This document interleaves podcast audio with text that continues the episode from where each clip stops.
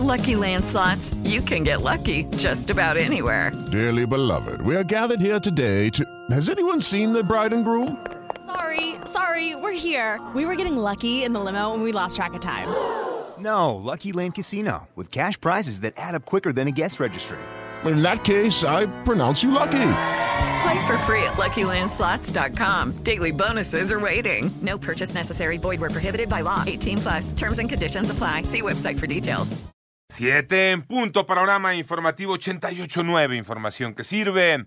Yo soy Alejandro Villalbazo en el Twitter, arroba Villalbazo. 13 es martes 31 de mayo. Vamos con las cifras de COVID en México, Moni Barrera. En los últimos siete días se registraron 12.265 nuevos casos de COVID para un total de 5.770.862 casos confirmados y 89 fallecimientos, lo que suma así 324.854 decesos. Respecto a la situación que guarda la pandemia por COVID-19 en la semana epidemiológica 21, que comprende del 22 al 28 de mayo, se registraron 1.055 casos diarios en promedio y se observa una tendencia creciente en el número de casos estimados en las últimas semanas. El informe también refiere que México cuenta con 98% de disponibilidad de camas generales y 99% con respirador mecánico para la atención de personas con esta enfermedad. En 889 Noticias, Mónica Barrera. En el panorama nacional, la tormenta tropical Ágata aún genera lluvias puntuales extraordinarias en Oaxaca, torrenciales en Chiapas e intensas en Tabasco, Guerrero y Veracruz, así como de fuertes a muy fuertes en Campeche, Yucatán y Quintana Roo.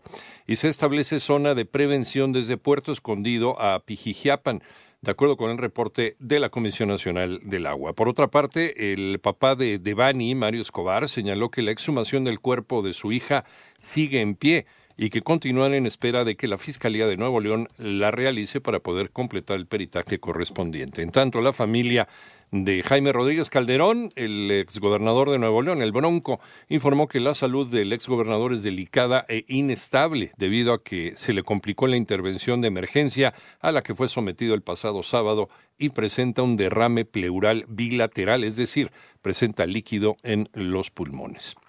El Servicio de Administración Tributaria, el SAT, recomendó a trabajadores tramitar vía remota su constancia de situación fiscal. María Inés Camacho. El Servicio de Administración Tributaria informó a los contribuyentes que pueden descargar la constancia de situación fiscal, por lo que no es necesario acudir a las oficinas del SAT, sino que la pueden elaborar vía remota. Lo anterior luego de que trabajadores de distintas empresas o negocios han acudido a las oficinas del órgano recaudador de impuestos a tramitar su constancia de situación fiscal, antes conocida como constancia de RFC, la cual contiene información requerida por el empleador para la correcta emisión de la nómina. Explicó que en el portal del SAT se debe ingresar a la sección de otros trámites y servicios, dar clic en generar tu constancia de situación fiscal. Además, dijo que solo se necesita el RFC y contraseña o firma electrónica vigente. Cabe mencionar que la Prodecon advirtió que de no entregar en tiempo y forma a los trabajadores la constancia de situación fiscal el primero de junio, deben recibir su quincena. Sin embargo, resaltó que el problema se presentaría si el código postal de su domicilio no corresponde al señalado en la constancia fiscal y por ello no recibirían su salario. Para 88.9 Noticias, María Inés Camacho Romero.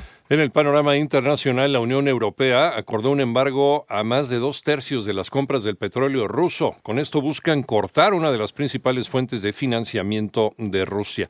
Por otra parte, la principal experta de la Organización Mundial de la Salud en viruela símica, la doctora Rosamund Lewis, dice que no se prevé que los cientos de casos de la enfermedad registrados en humanos hasta la fecha se conviertan en otra pandemia.